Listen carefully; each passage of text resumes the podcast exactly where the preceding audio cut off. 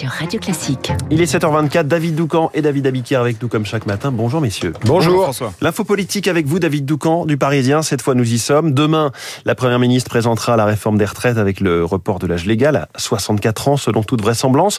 Laurent Berger, le leader de la CFDT, ne décolère pas. C'est un épisode de plus dans la relation Macron-Berger l'histoire d'un éternel rendez-vous manqué. Oui, si euh, les choses n'étaient pas encore assez claires pour certains, Berger les a rendus limpides dans le Parisien. Il n'y aura pas de deal avec la CFDT. Aucune perspective d'adoucissement, au contraire, ce sont les menaces de débrayage que brandit le leader supposé être réformiste. Toutes les tentatives de dialogue auront été vaines.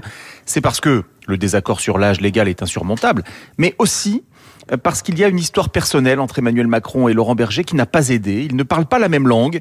Leur passé n'a pas forgé une relation de confiance, au contraire. Racontez-nous, David. Alors, je commence par une scène qui date de septembre dernier, lors du lancement du CNR à Marcoussis, à l'heure du déjeuner.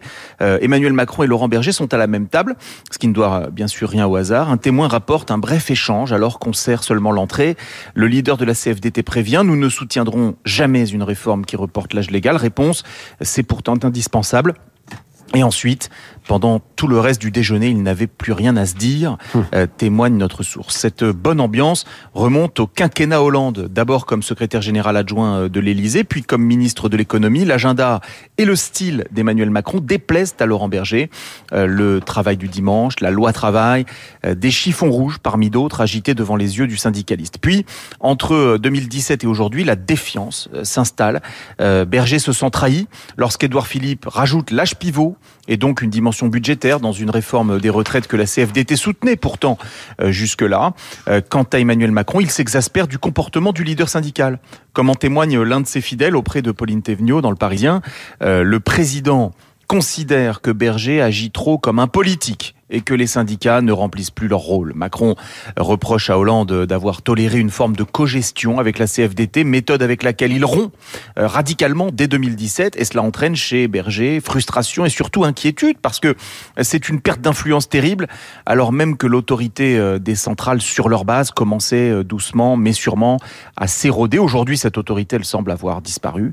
Une plaie sur laquelle Emmanuel Macron ne manque d'ailleurs pas de mettre du sel. Lors de la grève des contrôleurs SNCF Noël. Les syndicats sont débordés, vous vous en souvenez. Mmh. Et Emmanuel Macron cogne en Conseil des ministres. Plus personne ne tient aucune troupe s'étrangle-t-il. Euh, bref, Magnon l'euphémisme. Les deux hommes n'ont jamais été complices ils ne le deviendront pas dans les prochaines semaines. L'info politique de David Doucan. Merci David. On vous lit évidemment aussi dans le journal Le Parisien. David Abiquier, les titres de la presse et à la une, le Brésil. Tentative d'insurrection, titre la newsletter du Monde ce matin, alors que les échos parlent de chaos après l'invasion du Congrès par la foule idem en une du Figaro. Ailleurs dans les journaux, c'est le sujet de la retraite qui s'impose. Retraite, les enjeux de la réforme, titre La Croix. Petit calcul, les grandes lacunes, choisit Libération. Les ressorts de l'idée fixe du président président décrypte l'opinion. Le fait du jour pour le Télégramme, c'est le procès Servier. Comment le laboratoire a cherché à se défausser. En une du Parisien, des ados étrangers et délinquants se confient enfin dans le Figaro quelques chiffres sur l'argent gagné par Meghan et Harry pour débiner la famille, la famille royale.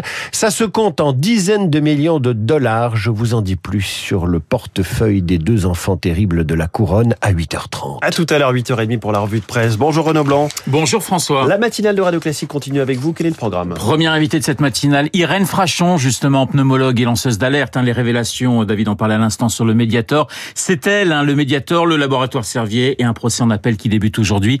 Le Mediator qui serait à l'origine de près de 2000 morts. La justice face à ce scandale sanitaire sans précédent avec Irène Frachon. Rendez-vous à ne pas manquer juste après le journal de 7h30. 8h05, coup de fil à Françoise Nissen des éditions Actes Sud et ancienne ministre de la Culture. Françoise Nissen pour évoquer la mémoire de l'écrivain l'écrivain Russell Banks, l'un des monstres sacrés de la littérature américaine.